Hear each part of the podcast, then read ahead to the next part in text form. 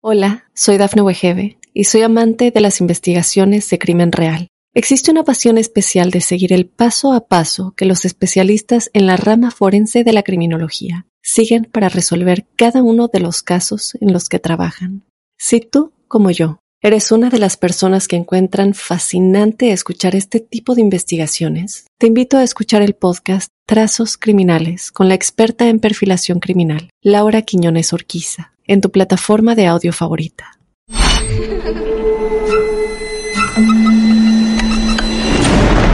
Los seres vacíos nos observan. Hasta hoy se registran muchos reportes de actividad paranormal en él. Veo cosas que no puedo explicar. Hay alguien sentado en esa silla. Está aquí.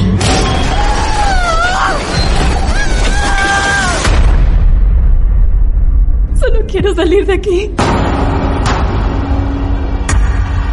El misterio está fundamentado en el silencio. Pero ya es hora de hablarlo entre todos. Esto es... Hay alguien en la casa. Martes de Misterio. Es divertido asustarse a veces, ¿no?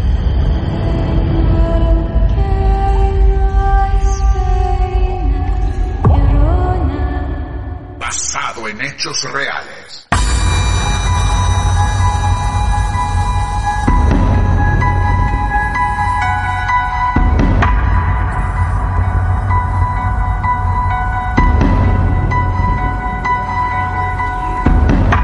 Y claro, es así. Algún día iba a llegar esta segunda parte. La segunda parte, y no me canso de decirlo, del evento paranormal más grande que vivió Chile y por qué no Sudamérica. Porque quedaron varias cosas por cerrar del caso Cutún en Chile. Sergio, nuevamente un placer estar con vos charlando en estos martes de misterio. Buenas noches desde Argentina. Hola, buenas noches. No, al contrario, el placer es, es mío. Qué bien lo escuchamos a Sergio, ¿eh? Todavía lo escuchamos más cerca y demás. Bueno, nos debes la investigación, así que, maestro, lo escuchamos atentamente. Me gustaría contar Sí. cuando Nicasio, desesperado por tener respuesta a- y tratando de buscar alguna explicación Sí. a todos los sucesos que estaban acaeciendo en su casa, se contactó a un parapsicólogo, supuestamente tenía las características de medium, que, Ah. que yo nombré la vez pasada, eh, que, que el nombre de esta persona era Justo, muy Justo. conocido como Don Justo, el Claro. parapsicólogo o clarividente Claro. que participó en muchas sesiones de espiritismo que se, se realizaron en la casa de Nicasio. Nicasio, eh, dentro de los consejos que recibió por parte de don, don, don Justo para tratar de, de obtener una respuesta de ultratumba o de más allá, se le recomendó que un, un día Nicasio dejara un vaso de agua con un, con un lápiz Ajá. y un papel sobre su mesa en, en una noche. Sí. Eh, y Nicasio obedeció fielmente al pie de la letra los consejos, dejó un vaso de agua, Ajá. un papel y un bolígrafo en la mesa de, de su comedor. Y el día siguiente pudo notar que no había nada escrito por parte del bolígrafo. Ajá. Sin embargo, a contraluz, Nicasio pudo ver que a través con, con la misma agua del vaso, al parecer como, como un dedo, alguien había escrito un mensaje. Decía tácitamente, cuida mucho a tu esposa que pronto me la llevaré al más allá. No. Tremendo. Así que, pese a todas estas cosas ya que estaba vi- vivenciando Nicasio, Nicasio fue bastante valiente Sí. y siguió adelante con, toda la investigación que se puede decir que estaba realizando él con el objetivo de poder un poco darle paz y tranquilidad a su- a la- tanto a él como a la de su familia. Claro. ¿Mm? Por lo tanto, Nicasio nunca mm, desechó ninguno métodos tanto científico, lo poco científico que podría haberse dado en ese tiempo, porque la investigación parapsicológica en los años 70, sobre todo en Chile, estaba muy, muy poco avanzada, digamos. No había mucha investigación, en realidad, por no decir no existía nada. Claro. Y por lo tanto, esto hechos que sucede- le estaban sucediendo a la, a la familia Torres, se trataron de darle un punto final a través de una sesión de espiritismo.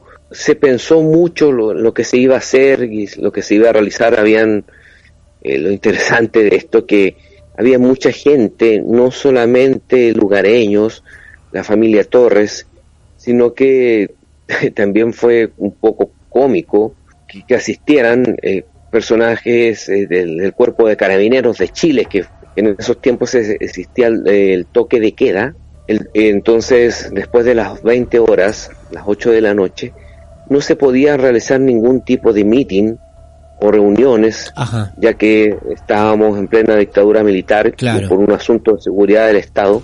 Sin embargo, las, eh, las reuniones y los encuentros con- para llevar a cabo sesiones de espiritismo se llevaron de igual manera a en la casa de la familia Torres. Llegaron carabineros a advertir que no se podían realizar ese tipo de manifestaciones, pero los carabineros, la policía de Chile, cuando fueron a advertirle esto a, a todas las personas que estaban dentro de la casa de Nicasio, periodistas, el parapsicólogo, la familia Torres, algunos científicos, y vieron que, que estaban sucediendo, man- eh, o empezaron a manifestarse hechos como ya los que narramos anteriormente, Terrible. los carabineros solicitaron permiso para permanecer en la sesión de espiritismo, porque a ellos les llamó mucho también la atención. Claro. Entonces ahí resulta que yo con toda la gente que he entrevistado eh, y que participó en esas sesiones, Sí. hay una concordancia en, lo- eh, en los relatos. Mucha gente me contó, y el mismo Don Justo, que, que- ya falleció hace algún tiempo atrás también, me ha contado, que él pudo, a través de, su- de sus métodos de, o dotes de medium que tenía, de comunicarse con el espíritu, que pudo contactar a una entidad en el cual era la que aparentemente atormentaba a Nicasio. Bien. No, Bien. no estuvo claro eh, si fue, no, no creo que un familiar de Nicasio, pese, pese que a lo, se tenían antecedentes que los familiares de Nicasio aparentemente estuvieron muy cercanos al ocultismo. ¿m? Ujú. Si fue la abuela de Nicasio u otra entidad del tipo demoníaca que, que podríamos eh, decir. La entidad siempre desafió a Nicasio a juntarse a las 23.55 horas Claro. en el Cerro Cutún, que era un cerro que estaba cercano a la casa de Nicasio, decía, ya dije como a 3 kilómetros aproximadamente. Sí. ¿Mm? Y Don Justo eh, pudo hacer unas preguntas mientras todas las personas estaban tomadas de las manos y escuchando el relato de Don Justo. Y Don Justo dijo, ok, Nicasio va a asistir finalmente al encuentro, pero Nicasio va, va a ir asistido por mí. Bien. Y la entidad aparentemente respondió, no, Ajá. Nicasio irá solo. Claro. Ok, respondió no, don Justo. Nicasio irá solo, pero yo iré 100 metros más atrás Ajá. de él. No, Nicasio debe ir solo, repitió nuevamente esta entidad. Esto no fue que un- una voz se escuchara eh, de ultratumba, sino que como eh, era don Justo que canalizaba un poco lo- el pensamiento de, de este supuesto espíritu, Claro, como medium. Claro. como medium. Claro.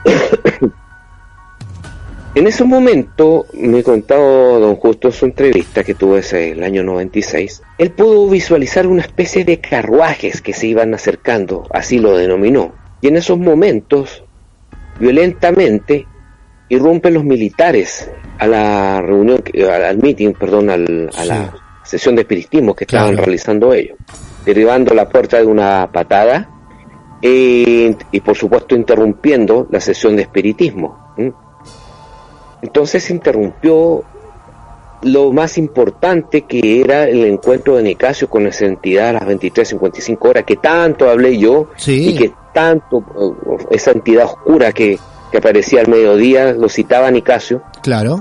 Ese mismo día se había dicho que podría haberse realizado el encuentro, pero lamentablemente los, los militares eh, irrumpieron violentamente en esta sesión y ya con esto se llevaron a todas las personas detenidas, a todas. Todos. Mira vos, Nicasio también se fue detenido.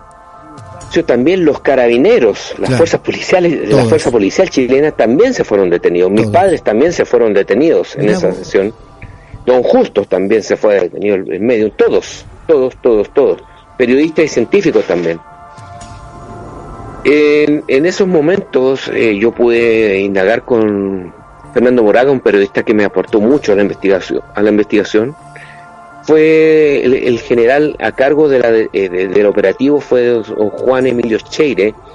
La- lo interesante de esto es que, que uno de los militares pudo observar en la casa de Nicasio había una gran cantidad de huesos que habían caído en, en esos momentos ya desde el techo Sí. y llenó un pequeño saco o bolsa con los huesos que habían eh, en el suelo en esos momentos Y se los llevó como evidencia a- al, al general Cheire en, en- en esos, tie- en esos tiempos para mostrarle lo que estaban haciendo estas personas que pareciera era algo extrañísimo con huesos de muerto o y no sé qué habrá pensado ese militar en esos tiempos unas sesiones de magia negra Y lógico, claro. entonces, Cheire pidió a este militar que le mostrara el costal con huesos que había traído este militar como prueba. De momento de abril oh, no había absolutamente nada dentro de la bolsa. No te puedo creer, qué increíble. Correcto, y eso fue una de las grandes cosas que yo discutía mucho con, con Fernando Moraga, que, que algunos de estos huesos, o la, la mayor parte de ellos, se deshacían al, al contacto con la mano o después de un tiempo desaparecían. Fernando Moraga me trató de dar una explicación. Él me contaba un poco que el, el, sector está plagado con unas ciertas historias de muerte, tanto por personas que murieron por ciertas epidemias o también por enfrentamientos de, miembros del ejército en, tiempos de anarquía, en los años 1800. Entonces se produjo una gran cantidad de muertos y, a veces los, mismos huesos eh, proceden magnesio, de hecho, es así. Este mismo magnesio producía también el fenómeno de lu- luminosidad y, de- y también al interactuar cierto tiempo se deshace, se deshacen los huesos. Ajá. Perfecto, sí. Pero mi investigación que realicé con personas científicas me realizaban que la luminosidad que se, se producía en, en, en Cutún se puede haber producido con la interacción del magnesio con los huesos y luego deshacerse, siempre y cuando los huesos hayan estado expuestos a una temperatura alrededor de 8000 grados Celsius. Eso jamás, Jamás. se iba a dar en Cutún. Claro, claro. Porque exactamente las temperaturas en el tiempo de verano alcanzan los 35, a los sumo, a los sumo los 38 grados, pero jamás 8000. No, no habría ser humano que lo resista. No, no, no, claro, claro. ¿Mm? No había planeta siquiera, claro. Discutí mucho sobre eso, era imposible que se produjera. Entonces la historia de ahí de Cutún se empieza a perder un poco, ya por la prohibición de las fuerzas militares Claro. de realizar reuniones. Entonces, Nicasio ya se le empieza a perder el, el rastro y la, la prensa y las personas asistentes empiezan, en cierta manera, a, a perder el interés de una forma forzada, podríamos decirlo. Exacto. No era posible cubrir el caso tampoco con todo lo que había pasado. Poco a poco el caso pi- empieza a perder cobertura y se empieza a saber cada vez más poco de Nicasio. Y ahí es donde yo entro a investigar el año 96, una vez terminada la historia, ¿qué pasó con Nicasio? Pregunto a mis padres, Ujú. eh, pregunto a los periodistas y bueno, él que primeramente se fue a un sector cercano a, a la ciudad de La Serena, que se llama Las Compañías, en donde los hechos los, le siguieron acompañando, es decir, la lluvia de piedras, eh, las apariciones, Sí. siguieron no tan frecuentes como fue en Cutún, pero sí le siguieron acompañando. Luego de esto, a Nicasio se le dio un terreno en la tercera región. Chile se, revi- se divide en regiones, donde él consiguió algún financiamiento para realizar una inversión con el negocio relacionado con los melones. Ajá. Luego de eso, Nicasio tuvo mucho, mucho, mucho éxito con, con ese negocio, porque empezó a expo- exportar melones a, a Europa y a otras partes, y lo cual le permitió eh, solucionar sus problemas económicos y también, digamos, olvidar un poco el- la vida que, que había tenido, traumante que había tenido en Cutún con los hechos acaecidos. Yo el año 2013 eh, volví nuevamente al sector, fue con mi papá, eh, mi, hermana, mi primo y un grupo de investigadores paranormales para poder en- tratar de entrevistar a gente de lo que queda ahí. Sí. Me llamó mucho la atención sobre la el sector donde estaba la casa Nicasio, ya Sí. su casa no existe. Sin embargo, existe una nueva vivienda de madera, muy similar a, la, a, a lo que a las fotografías o, la vivienda eh, inicial que tuvo Nicasio en esos tiempos ahí. Bien, bien. Por lo menos pude entrevistar a esas personas para ver qué, qué pasaba hoy en día con, con el sector, qué, qué pasa en la casa. Y las personas muy amablemente me dijeron que ellos estaban un poco atemorizados porque llegando en la medianoche y hasta las, pasado las 3 de la mañana, ellos pueden em, vivenciar una gran cantidad de actividad paranormal Por Dios. dentro de la, de la casa de ellos. Y eso es a diario, me dicen, pero que es, generalmente se incrementa los días martes la actividad paranormal. Mira vos. Las personas, eh, cual conversamos, conversamos alrededor de las 4 de la tarde y le pedimos su autorización para poder realizar grabaciones Sí. a la medianoche Ajá. para poder verificar estos sucesos que estaban sucediendo nuevamente eh, en el mismo lugar donde se localizaba en la casa de, de Nicasio. Claro. Y las personas accedieron. Quedamos de juntarnos a las once y media de la noche y yo empezar a grabar y realizar una serie de mediciones en la casa, se- instalar algunos sensores. Pero el momento de llegar allá a las 23.30 horas, extrañamente estas personas muy atemorizadas nos dijeron, sabes que nuestro patrón, porque ellos eran una especie de cuidadores del, del- del sector Sí. ahí, no eran los dueños del terreno, Claro. ha prohibido todo tipo de entrevistas con ustedes. Así que le rogamos, por favor, no insistir más, lo cual no vamos a proceder a realizar ninguna grabación de nuestra casa. Por favor, todo lo que ustedes quieran fuera de, de, de- de- de nuestra casa y no vamos a dar ninguna entrevista. Fuera de, de la gran decepción que vivimos, Claro. con, con estas personas, sí nos dieron un dato muy importante que la historia de Nicasio en cierto grupo de pobladores no se ha, no se ha olvidado y nos dieron el dato de que el tesoro que, que- que buscó Nicasio no fue encontrado, o por lo menos es la creencia que hay, y que se encuentra dentro de un lugar cercano a la casa de Nicasio, alrededor de 200, 300 metros de la casa de Nicasio hacia la dirección al oriente o hacia la cordillera. Se localizaba una piedra que le llamaban la piedra del burro, llamada así porque tenía dibujada en forma natural, o por lo menos lo que se cree, la imagen de un burro ahí. Y se cree que en ese sector eh, a- a- se alberga un- una especie de tesoro. Y yo, con mi, mi medidor de campos electromagnéticos, pude detectar sobre la, pie- la piedra la presencia de campos electromagnéticos en ella. Qué increíble. Y lo más extraño, Sí. lo más extraño, que pese a que Nicasio ha- se ha negado a hablar en entrevista, y yo he intentado por un montón de medios tratarlo de contactar, pero él no quiere, no quiere, y llegando incluso a- al extremo de amenazar con demandas judiciales a quien se atreva a hablar del caso o, a- o mencione su nombre él, tanto empresa como en algún medio de radiodifusión ha sido increíble. Pues, al parecer, todo este caso, eh, como él es un empresario muy prestigioso, Claro. le trae un poco daño a, la- a la- a su, a su figura y, y a todo lo que el imperio que tiene Nicasio ahora. Hoy Nicasio, Porque hoy Nicasio ¿qué, ¿qué edad tendría más o menos, Sergio? Nicasio debe tener entre. Era de la misma edad de mi papá, por lo Ah. tanto, Nicasio debe tener entre 72 Ah, a 75 años, no claro. más que eso.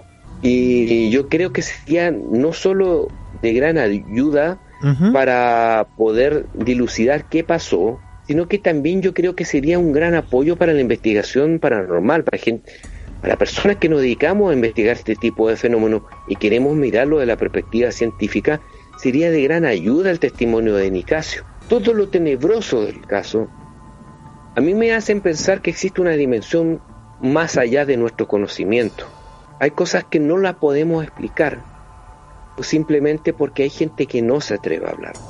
Claro. Yo creo que por mucho que eh, midamos, yo en cierta manera critico a los investigadores paranormales porque no son concluyentes hoy en día. Pero yo creo honestamente que podemos llegar a una comunión en lo que es ciencia y más allá de la ciencia. Estos casos son una gran oportunidad que tenemos para investigarlos. El caso es tremendo, la, la cantidad de variables que tiene este caso eh, son interminables. Por cada, cada vez que abrís la boca, Sergio, aportás un dato más que a nosotros nos deja eh, atónitos, anonadados. Como para no molestarte mucho tiempo más, a ver, eh, esta pregunta te la tengo que hacer, Sergio. ¿Vos crees que debido a esa visita insistente de ese extraño a la puerta de Nicasio, de insistir con ese encuentro, de una fortuna que después aparece y Nicasio termina siendo un empresario, como vos decís, de elite en Chile. ¿Vos crees que Nicasio ha pactado con el diablo? Yo te puedo responder Sí. una aseveración.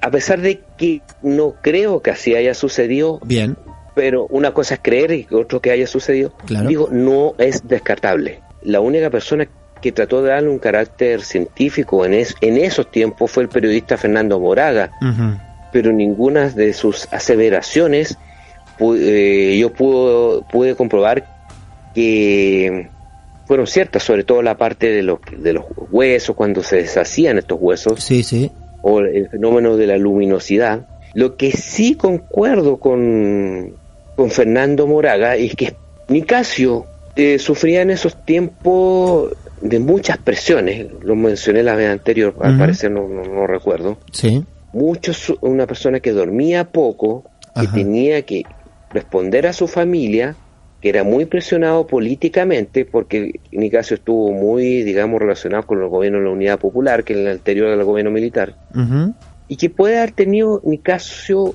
la opción de despertarlos, despertar sus cualidades psíquicas que poseía Nicasio. Bien. Nicasio poseía cualidades psíquicas que fueron despertadas o impulsadas a, a manifestarse en esto, con estos estados alterados de conciencia. Y al Bien. momento de Nicasio de manifestar sus cualidades psíquicas sin saberlo, se presentan estas opciones como de abrir ciertos portales, ciertos portales donde se produce la oportunidad de que se manifiesten todos estos fenómenos, digamos, fantasmagónicos, poltergeist. Claro, Hay una serie de cosas que podríamos explicarla por ahí.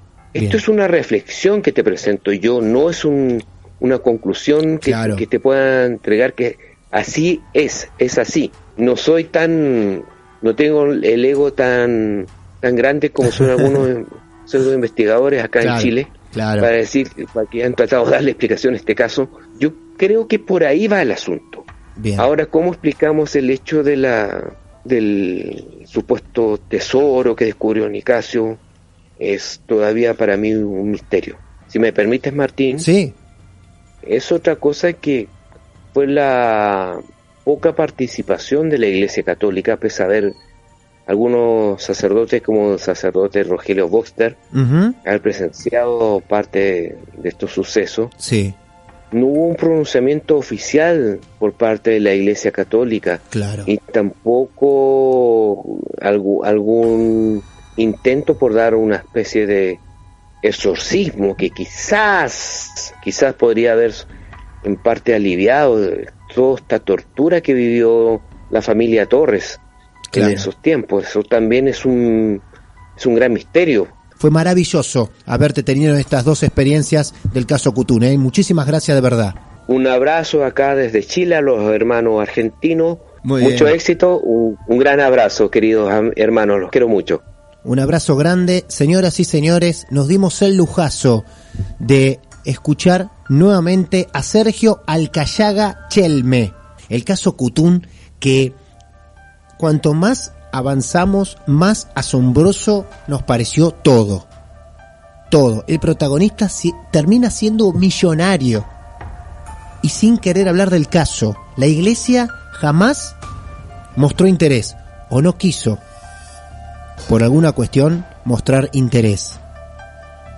Y todo este material, toda esta investigación que tan amablemente Sergio compartió con todos nosotros, ojalá hayan podido valorar este caso que trajimos hasta Mar del Plata y lo compartimos con el resto del mundo. El mal viene en formato podcast. Martes de Misterio. Hola, soy Dafne Wegebe y soy amante de las investigaciones de crimen real. Existe una pasión especial de seguir el paso a paso que los especialistas en la rama forense de la criminología siguen para resolver cada uno de los casos en los que trabajan. Si tú, como yo, ¿Eres una de las personas que encuentran fascinante escuchar este tipo de investigaciones? Te invito a escuchar el podcast Trazos Criminales con la experta en perfilación criminal, Laura Quiñones Orquiza, en tu plataforma de audio favorita.